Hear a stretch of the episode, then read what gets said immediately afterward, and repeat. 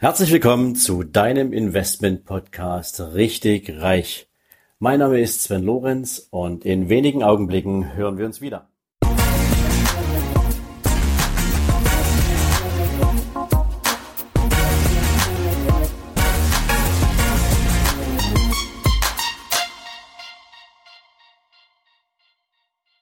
Herzlich willkommen zu einer neuen Folge von deinem Investment Podcast Richtig Reich. Und wie versprochen habe ich Markus Mingers nochmal ans Mikrofon geholt, um für dich mit ihm über das Thema Lebensversicherung und deren Rückabwicklung zu sprechen, über all das, was damit zu tun hat und äh, worauf du achten musst, wenn du denkst, dass es für dich ein Thema ist. Herzlich willkommen, Markus. Hallo, lieber Sven, ich grüße dich. Ja, Markus, ähm, es ist ja schon seit ein paar Jahren so, dass ähm, verschiedene ähm, Rückabwicklungsvorgänge bei Lebensversicherungsgesellschaften auf dem Tisch liegen. Ähm, und bei dir habe ich aber zumindest mitgenommen, dass du der Erste bist, der dieses Thema sowohl mit System als auch inhaltlich richtig stark und konsequent angeht. Ähm, mich interessiert für meine Hörer vor allen Dingen natürlich eins, ähm, was für Versicherungsverträge sind denn eigentlich betroffen? Werden mhm. ja wahrscheinlich nicht alle sein, die mhm. irgendwann mal nach dem Zweiten Weltkrieg abgeschlossen worden sind. Ähm, das heißt also, über was für einen Markt sprechen wir eigentlich? Ähm, was für eine äh, Betroffenheitsquote ergibt sich daraus anhand von Versicherungsgesellschaften? Ne? Mhm. Betrifft das alle oder gibt es da große Ausnahmen? Ähm, ja, wie groß ist der Markt? Ja, viele Fragen. Ähm, also zunächst einmal betroffen sind alle Lebensversicherungen, Rentenversicherungen, auch fondgebundene Versicherungen aus den Jahren 1994 bis 2007. Also es ist äh, ein Riesenmarkt. 2008 hat man die Gesetze geändert. Ähm, von daher äh, haben wir hier die Grenze 2007. Die Allianz hat kürzlich gesprochen von 100 Millionen Lebensversicherungen, die davon betroffen seien. Ähm, ich glaube, der Markt ist noch größer. Ich habe Zahlen gesehen, dass zwischen 60 und 80 Millionen Versicherungen jährlich abgeschlossen werden, ähm, sodass meines Erachtens der Markt noch größer ist. Ähm, die Stiftung Finanztest hat mal festgestellt, dass circa 70 Prozent aller Verträge aus diesem Zeitraum betroffen sind. Okay. Und betroffen sind die Verträge, die falsche Widerspruchsbelehrungen haben. Mhm. Also die äh, Gesellschaften sind ja dazu verpflichtet, die Versicherten, also die Verbraucher, darüber aufzuklären, dass sie, je nachdem wie alt jetzt die Belehrung ist, innerhalb 14 Tagen oder 30 Tagen die Möglichkeit haben, ohne Angabe eines Grundes zu widerrufen und den Vertrag quasi auf Null zu stellen. Und diese Belehrungen äh, müssen ähm, gewissen Anforderungen genügen. Ne? Die müssen zum Beispiel auf eine Textform hinweisen, die müssen in Fettdruck sein, die müssen hervorgehoben sein, die dürfen nicht irgendwo versteckt sein. Und viele, viele Gesellschaften haben da Fehler gemacht. Da gibt's ja so eine ähnliche Sache, die auch sehr bekannt ist, Widerruf von Immobiliendarlehen. Da war genau das gleiche Thema. Mhm. Man glaubt es nicht. Ich werde auch häufig gefragt, warum machen denn Banken und Versicherungen bei solchen Formfehlern oder bei solchen formellen Dingen so vielen Fehlern. Es ist eigentlich unerklärlich, ähm, aber es ist bis zum heutigen Tage so. Ähm, und ähm, daher haben die Versicherten die Möglichkeit, auch heute noch bei einer falschen Widerspruchsbelehrung den Vertrag rückabzuwickeln. Um auch noch die letzte deiner Fragen zu beantworten, das betrifft querbeet alle Gesellschaften aus diesem Zeitraum.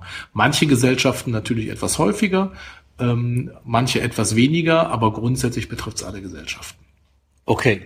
Ähm, gut, ist ja natürlich auch ein Riesenzeitraum, über den wir hier sprechen. Ja. Ähm, manchmal sind das ja auch Verträge, die vielleicht in diesem Zeitraum ähm, entstanden sind, ähm, die in diesem Zeitraum vielleicht auch schon ausgelaufen sind. Ähm, da mal die Frage, gibt es da eigentlich jetzt irgendwelche zeitlichen Grenzen? Müssen die Verträge noch bestehen, über die man jetzt spricht? Oder dürfen es zum Beispiel auch Verträge sein, die schon ausgezahlt ja, worden sind? Genau. Also das geht auch. Also auch Verträge, die bereits gekündigt sind, ähm, können noch rückabgewickelt werden. Ähm, Grenze ist da die sogenannte Verwirkung. Verwirkung heißt, ähm, durfte die, der Versicherer darauf vertrauen, dass der Vertrag Bestand hat beziehungsweise dass das Rechtsverhältnis abgewickelt wurde. Jetzt wieder weniger juristisch. Ähm, wenn der Vertrag vor 12, 13 Jahren gekündigt wurde und ausgezahlt wurde, dann ist das so ein langer Zeitraum, dann durfte der Versicherer darauf vertrauen, dass es die Sache mhm. gegessen ist, ja. dass sie abgewickelt ist, dann wird es jetzt wahrscheinlich kaum noch eine Widerrufsmöglichkeit geben. Aber wenn jetzt vor vier, fünf, sechs Jahren erst gekündigt wurde, ausgezahlt wurde, da kann man an die Sache jetzt noch rangehen. Okay, und wie verhält es sich jetzt ähm, mit ganz normalem Auslauf, weil der Vertrag zu Ende war? Völlig wurscht. Also ist völlig wurscht. Genau, also ist genau mit einer Kündigung gleichzusetzen. Genau, genau. Aha, okay. Cool. Ähm, jetzt ist es ja so, dass ähm, du in unserem Interview äh, ja auch mal das Thema Rückkaufswerte angesprochen mhm. hattest.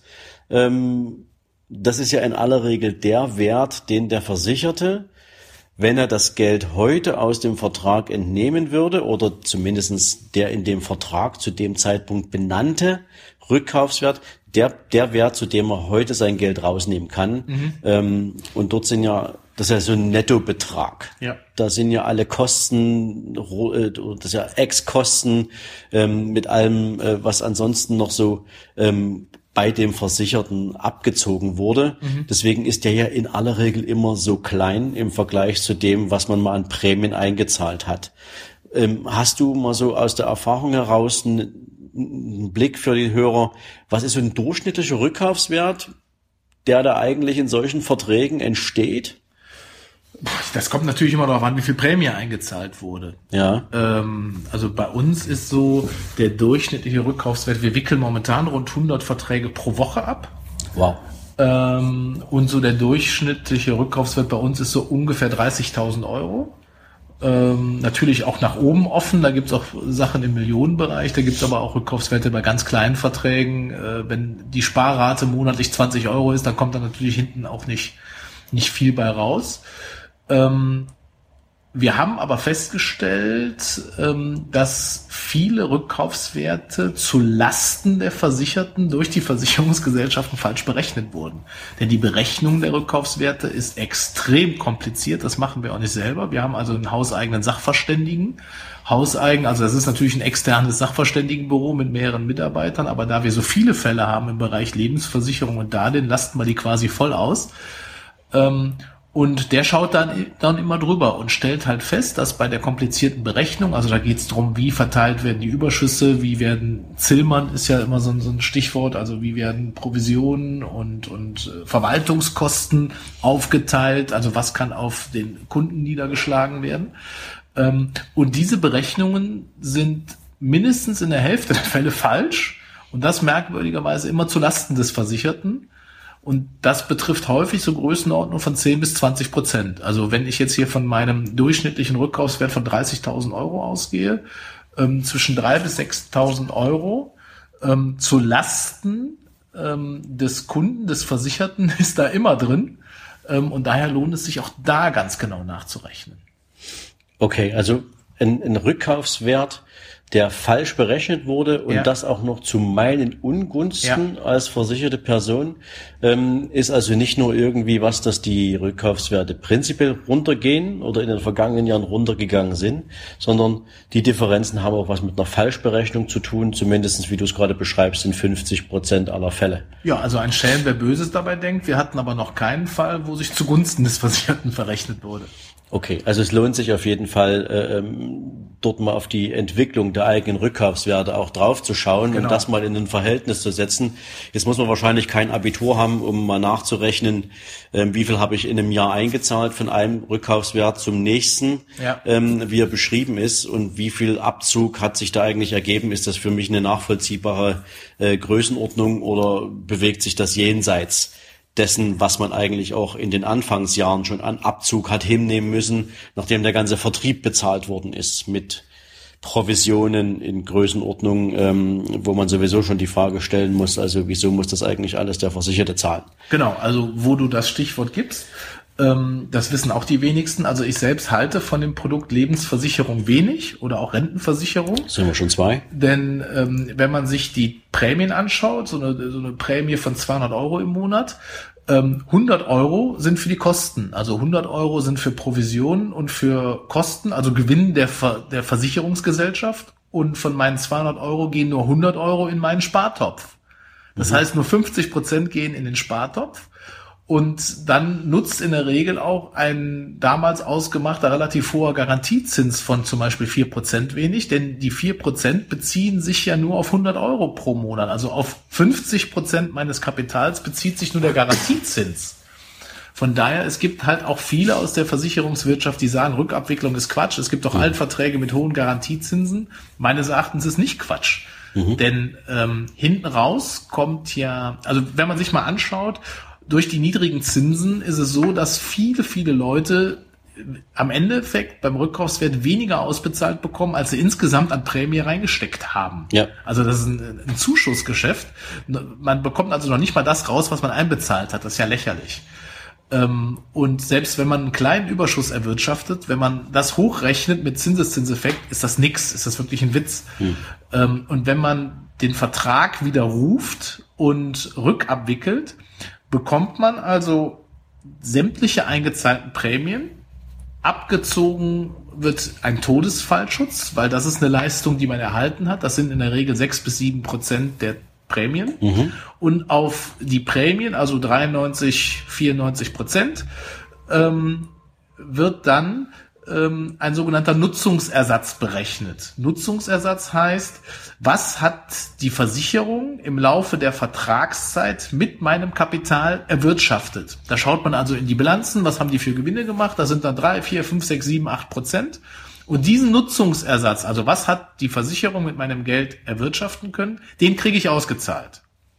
Das heißt, ich bekomme meine Prämien zuzüglich Zinsen ähm, für die gesamte Laufzeit zurückerstattet. Und das ist eben so ein gutes Geschäft, weil sich dieser Nutzungsersatz eben an 93, 94 Prozent meiner Prämien orientiert und nicht wie normalerweise im Versicherungsprodukt der Garantiezins nur auf 50 Prozent meiner ja. Prämien. Daher kommt da immer mehr bei raus am Endeffekt. Ähm, also selbst wenn man da steuerliche Vorteile berechnet, da muss man natürlich immer individuell schauen. Gerade das Thema Steuern und Altverträge, Steuerprivilegierung ähm, ist da natürlich zu berücksichtigen, aber in, bei fast allen Fällen ist die Rückabwicklung günstiger. Okay, also du hast es jetzt gerade angesprochen, Nutzungsentschädigung. Mhm. Ähm, und wie groß muss man sich jetzt mal vorstellen? Ähm, was, was, was macht das in Euro ungefähr aus im Schnitt? Also die ähm, was ihr da nochmal rausholt? Genau, also die durchschnittliche Nutzungsentschädigung bei uns sind 22.000 Euro, die wir für die Leute erstreiten.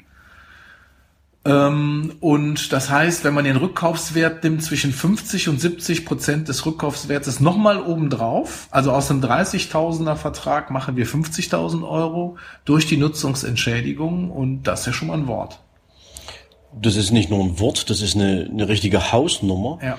Ähm, zumal dann, ja, so nehme ich es ja auch mit, ähm, in dem Moment, wo das alles erfolgreich umgesetzt wird, die Versicherten dann tatsächlich eine Chance haben, sich für eine für eine faire Investmentvariante zu entscheiden, ähm, um genau. dann zu sagen, was mache ich jetzt mit meinem Geld, auch wenn die Marktbedingungen aktuell eher ungünstig sind. Ähm, aber da gibt's ja auch Mittel und Wege, ähm, wie meine Hörer wissen. Mittel und Wege und eben Leute wie du dann. Genau, genau. Ähm, was mich noch mal interessiert ist, ähm, der Rückkaufswert ist ja etwas, was relativ klar beziffert werden kann, wenn man es einmal ausgerechnet hat. Ich kann mir vorstellen, wenn man so die letzten 10, 15, 20 Jahre in der Bilanz einer Versicherungsgesellschaft zurückrechnen muss, was haben die ausgewiesen, wie muss man die Erträge eigentlich verteilen auf das, was aus diesen anderen 100 Prozent ähm, sozusagen entstanden oder aus diesen anderen 50 Prozent an Prämie entstanden ist. Also dieser, diese, diese, diese, diese Nutzungsentschädigung gibt es irgendwie ähm, im, im Ergebnis eures, eurer, eurer Aufgabe ähm, eine zeitliche Verschiebung oder kriegt der Kunde alles mit einem Schlag ausbezahlt? Nee, ähm, also es ist so, dass ähm, wir den Vertrag widerrufen oder eigentlich rechtlich, technisch richtig heißt es widersprechen bei, mhm. bei der Lebensversicherung ähm, und äh, gleichzeitig auch kündigen. Das heißt, äh, durch die Kündigung wird der Rückkaufswert ausgelöst und die Versicherungsgesellschaften zahlen den nach circa vier bis acht Wochen aus. Das heißt, der ist das, das Geld, was zunächst kommt. Dann ist natürlich äh, von dem Kunden die Prämie frei, denn die wird ja nicht mehr gezahlt, die Versicherungsprämie, die er bisher da eingezahlt hat. Und dann der Nutzungsersatz, da wird, oder dann ist der nächste Schritt, dass wir den Rückkaufswert berechnen. Da holen wir die Differenz zugunsten des Kunden oder unseres Mandanten raus. Das geht auch noch relativ fix, mhm. ähm, weil die Versicherer da meistens nicht groß streiten, wenn wir unser Sachverständigengutachten vorlegen, ähm, was übrigens im Verhältnis ein sehr kleines Geld kostet. Ähm, das heißt, 2.000, 3.000 Euro kommen da auch äh, etwas zeitlich verzögert nach Auszahlung des Rückkaufswertes nochmal bei rum. Und der Nutzungsersatz, da kommt es drauf an, ob die Versicherungsgesellschaften sich mit uns prozessual streiten wollen, also ob wir vor Gericht ziehen müssen oder ob wir uns hm. außergerichtlich mit denen einigen. Also außergerichtlich geht dann natürlich schnell, dann haben wir einen Monat später auch den Nutzungsersatz draußen. Ähm, aber mittlerweile drei Viertel der Versicher Versicherungsgesellschaften gehen vor Gericht. Ähm, ja, und dann müssen wir eben Verfahren führen, was dann zehn, elf, zwölf Monate auch dauern kann. Und dann danach wird die Nutzungsentschädigung ausgekehrt. Okay, geht ja auch um, um richtig Geld für die. Ja, ja muss man genau. ja mal so sagen. Genau.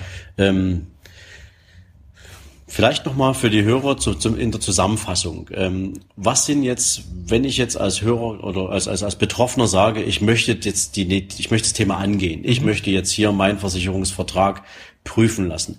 Ähm, unterbrich mich, wenn ich das jetzt falsch wiedergebe. Ansonsten ist es bei mir hängen geblieben. Einfach den Vertrag nehmen, den der Versicherte abgeschlossen hat in der Zeit zwischen 1994 und 2007. Also Police ist wichtig und Antrag. Police und Antrag, super, ähm, den an eure E-Mail-Adresse schicken. Genau, lv.mingas-kreuzer.de. Okay, dann wird dieser Vertrag auf Umsetzbarkeit durch euch geprüft. Genau. Das kostet zunächst nichts. Richtig. Wer eine Rechtsschutzversicherung hat, kann der die in Anspruch nehmen in dem Moment, wo ihr sagt, ja, hier lohnt es sich weiterzugehen? Oder Super ist das? Wichtiges Thema, Sven, gut, dass du das ansprichst. Ja. Ähm, also die Re es gibt zwei Rechtsschutzversicherer, ähm, die das, also die man heute noch abschließen könnte, um die Sache zu versichern. Ähm, also die Rechtsschutzversicherungen tragen in der Regel mhm. die die Rückabwicklung Lebensversicherung und der Rechtsschutzfall liegt in der Zukunft. Das heißt, der entsteht nicht wie normalerweise, wenn du einen Autounfall gebaut hast, ist Tag des Crashs ist mhm. der Rechtsschutzfall und danach gehst du zum Anwalt. Ja. Hier ist es so, dass der Rechtsschutzfall erst dann vorliegt, wenn die Versicherungsgesellschaft den Widerspruch abgelehnt hat. Mhm. Das heißt, der liegt erst in der Zukunft, daher ist es dann natürlich möglich, ähm, ist vielleicht so ein bisschen Graubereich, aber heutzutage mhm. noch eine Rechtsschutzversicherung abzuschließen und dann in drei Monaten nach Ablauf der, der Wartezeit an die Sache ranzugehen. Also mhm. viele, viele unserer Mandanten sind rechtsschutzversichert. Das heißt, das Risiko ist dann da, hält sich in Grenzen, liegt dann in Höhe der Selbstbeteiligung von meist mhm. 150 Euro. Oder eben alternativ haben wir ja auch eine eigene Prozessfinanzierungsgesellschaft und dann kann man es eben auch auf Erfolgsbasis machen. Okay. Ähm, dann nehmen wir natürlich einen Teil des Erfolges dann. Okay, also das Angebot unterbreitet ihr jetzt für den Fall, dass es keine genau. Rechtsschutzversicherung gibt. Genau. Prima. Ähm, das heißt dann, ihr habt das geprüft, ihr haltet das für erfolgreich, mhm. ähm, dann gibt's wahrscheinlich sowas wie ähm, eine Art äh, ähm, Vollmacht für euch klar, also ganz normal die, äh, wenn der Mandant sich dazu entscheidet, also wir prüfen zunächst einmal, der bekommt eine kurze, knackige ähm, E-Mail, wenn er noch eine telefonische Beratung braucht, klar, äh, telefoniert er mit dem Anwalt, mhm. wir erklären die Geschichte, danach schicken wir unsere Formulare hin, also Mandantenstammblatt, dass wir wissen, mit wem wir zu tun haben, mhm. Rechtsschutzversicherungsdaten und eine Vollmacht brauchen wir und dann schießen wir los. Okay, super. Und dann, wie du schon angesprochen hast, rückwirkend widerrufen, kündigen. Im Erfolgsfall genau. fließt das, fließt der Rückkaufswert genau. und dann nachgelagert in aller Regel die Nutzungsentschädigung in Abhängigkeit davon, ob es über einen Vergleich läuft oder ob es über ein äh, oder ob es außergerichtlich läuft oder halt über einen Prozess. Genau, genau so ist es. Super. Also Ihr habt's gehört. Ähm, ich kann euch natürlich nur wärmstens empfehlen, prüft eure Verträge zum einen natürlich nach dem Zeitpunkt des Abschlusses und zum anderen natürlich auch, ähm, ob ihr berechtigte Zweifel habt ähm, an der Recht also an der, an der, rechtlichen Wirkung der Widerrufsbelehrung, beziehungsweise, wie hast du es nochmal genannt, der Widerrufs Widerspruchsbelehrung. Widerspruchsbelehrung. Ja, und ähm, dann ähm, habt ihr jetzt eine Idee dafür, wie ihr vorgehen könnt, wenn ihr der Meinung seid, ähm, das prüfen zu lassen, um gegebenenfalls das Geld von der Versicherung zurückzubekommen. Ja, Markus, ich sage nochmal herzlichen Dank, dass du dir die Zeit genommen hast, auch dieses Thema nochmal tiefer zu legen. Und jeder, der jetzt noch ein paar andere Fragen dazu im Kopf hat, kann natürlich gern an die in den Shownotes verlinkten Adressen seine Fragen richten, beziehungsweise an die entsprechenden Telefonnummern rangehen. Und ähm, ja, in diesem Sinne wünsche ich euch noch einen schönen Nachmittag, beziehungsweise einen schönen Abend. Und Markus, wie gesagt, nochmal Dankeschön. Sehr gerne, hat Spaß gemacht.